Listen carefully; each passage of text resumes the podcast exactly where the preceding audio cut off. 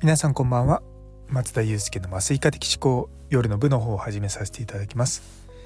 こちらは私のざっくばらんとした日常を語る会になっておりますのでお気軽に聞いていただければと思います。というところで今日はですね 長距離ドライバーみたいな生活をしてました。っていうのも実は今日からうちの三男があの学校の行事でフィリピンに行くんですね。もう行ったと思うんですけどもこの時間だと。で成田空港に、まあ、連れてかなきゃいけないと。で最初はですねうちの家内が連れてくって話だったんですけれども昨日の夜ぐらいから体調崩しちゃって熱が38度ぐらい出てるんですね。で本人は「いえいえ私やるから」って言うんですけど「いやいやいや38度も熱ある状態でその成田まで運転するのも大変だろう」って言って。でまあね、もちろん職場にこう連絡して、まあ、昨日の夜の段階でもしかしたらダメかもしれませんっていう話をしてで朝あやっぱりダメでしたって言って。で、まあ、午前中だけお休みいただいてで行ってきました。だ自宅から成田空港そして成田空港から川越の総合医療センター。もうすでにですね3時間半今4時間とは言いません。かなり運転していて今はまだ病院出たばっかりのとこなんですけどもまあここからさらに1時間半ぐらい運転して帰ります。まあ、長距離ドライブって結構疲れますよね。まあ幸いにして昨日はゆっくり寝たので大丈夫なんですけれども。そう。まあ運転中ってこうやることはあんまないのでまあ私はだいたい Voicy 聞いたりとか、まあ、最近だとあの YouTube の動画だけを流し動画？音声だけか。音声だけ流していたりとかすることはよくあります。うん。でもやっぱりこうただ単に運転してるだけだと本当にもったいないなっって個人的には思うんですよね。あそうそうたまには Audible も聞いたりとかします。なんでやっぱそういう風になんかせっかくねそういった時間があるんでインプットの時間に使おうかなと思ってやってます。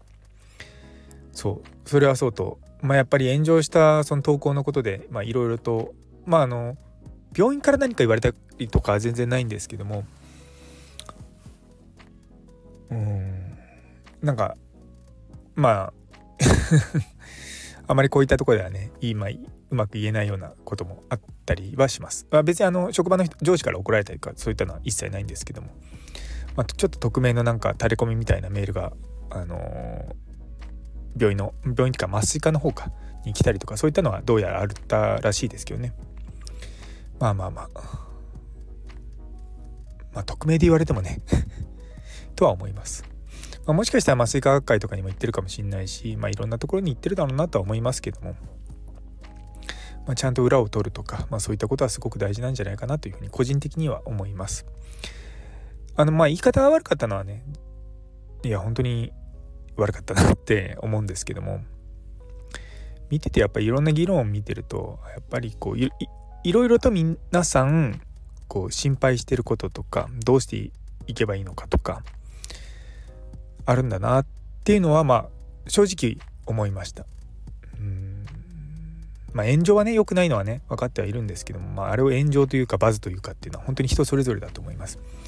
まあ、麻酔科の評判が下がるっていう言い方をされてね、まあ、あの攻撃されたりとかもありましたけれども、まあ、そもそも僕はあの麻酔科の、ね、SNS やってる先生方からまあ嫌がられてるんで そう別に嫌がられてる分には全然いいんですけれども、うん、何もこう声もかかんないですからねなんかオフ会とかやってるらしいですけども、うん、僕にはあんまり近づきたくないなと思ってるのかもしれないですね。うん、まあそういう風になっちゃうと、まあ、孤立しちゃうなっていうのは、まあ、感じました。うんまあ孤立しないようにって言ってももう今からはねなかなかすぐには修復できないんで、まあ、じっくり時間かけながらやっていこうかなと思っております。難しいっすね。本当に。顔見えない相手って。で相手はねこっちのことはね顔見えてるし所属も分かってるし。ね安全なところからまあいろんなこと言って攻撃して。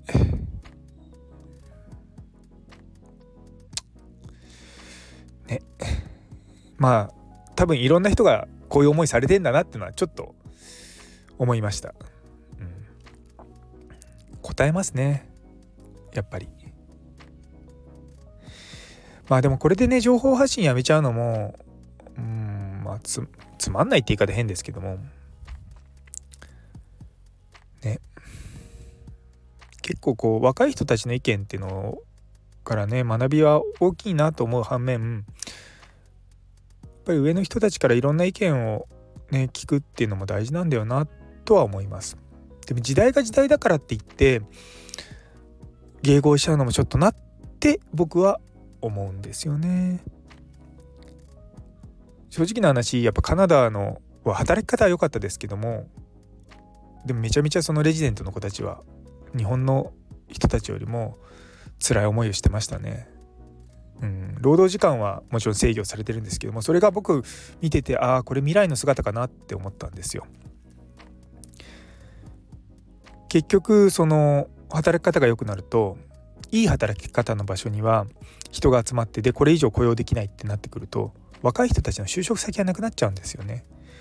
で、まあ、働き方が改善されてないところには空いてるけどもそこに入っちゃったらもう抜けられなくなっちゃったりとかするからそこには行けないと。だからそういうふうに二極化した状態が僕がいた頃のカナダだったんですよね。だから本当にこれって諸刃の剣とは言いませんけれども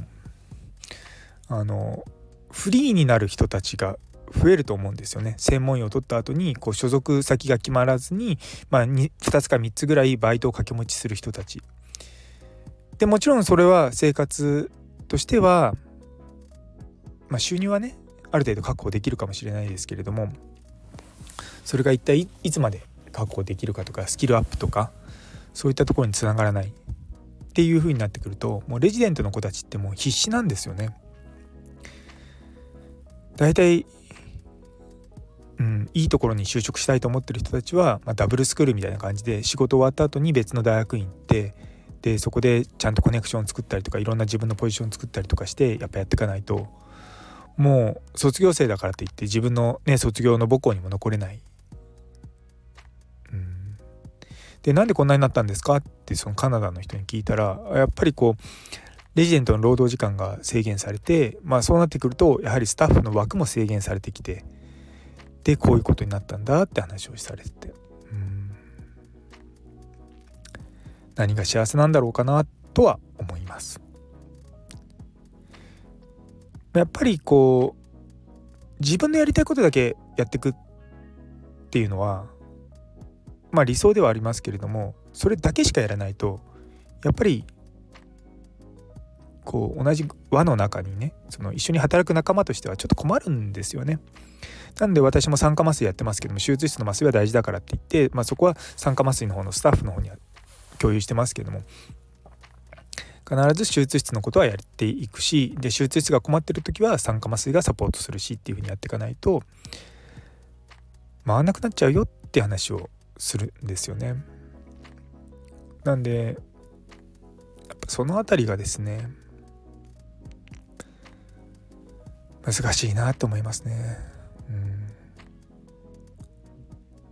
とまあそんな感じで悩んではおります。まあ悩んでもねしょうがないんですよ。まあどうせ時代ね時が流れればまた忘れますし、まあ、今回はちょっと長引いたと思いますけれども、まあ、1ヶ月も経てばそんな人いたなみたいな感じになると思うんですよね。今から何かこれが大きな問題になるかって言ったらまあ多分ならないとは思うんですよね。まあ陰でねチクチク言う人はいると思いますけど、まあ、そういった人はあの陰でチクチク言っていただければなと思います。うん。そう。まあね。言いづらいことってのはあるんですよね。本当に。でみんなそれをオブラートに包んで言わないようにしてたりとか何でもかんでも上の人たち老害老害って言っててもその老害がって呼ばれてる人たちが物事を決めてるんでその人たちを取り込むって言い方変ですけどその人たちからも共感されないといけないんですよ。でそうしないと結局その立場にいけないんですよね。だから私はあんまり学会とかで偉くなりたいとかそういったのは本当にみじんもないんですけどただやっぱりその学会が持ってる影響力っていうのは強いし物事を変える時に学会から変わっていくっていうのを何回かやっぱりこう20年近くやっててもう見て感じてるんですよね。やはりその影響力の大きさとかそのまあ強さ。本当の意味での強さ、うん、社会に影響できるっていうのはやっぱそういった場じゃないといけないんだろうなと思って。だ回りくどいですよ。本当に自分の中で思ってるのは。だしかも自分の職場だけのこと考えてれば別に情報発信なんかしなくたって全然安定安泰ですからね。あのうちは本当に働き方はまあまあね一緒に働いてた人分かると思いますけどもこの規模のこういった感じの、まあ、救急病院においてはかなりバランスは取れてる方だと思います。まあ、もちろんねもっといいところはあると思いますしまあかといってうん悪くはないとは思うんですけどね、まあ、でもそればっかりは、まあ、人に合う合わないがあるんで、うん、そこら辺を、まあ、今後は考えていこうかなと思います。まあ、ちょっとね SNS では静かにしながら、まあ、音声を細々と配信したり やっていこうかなと思っております。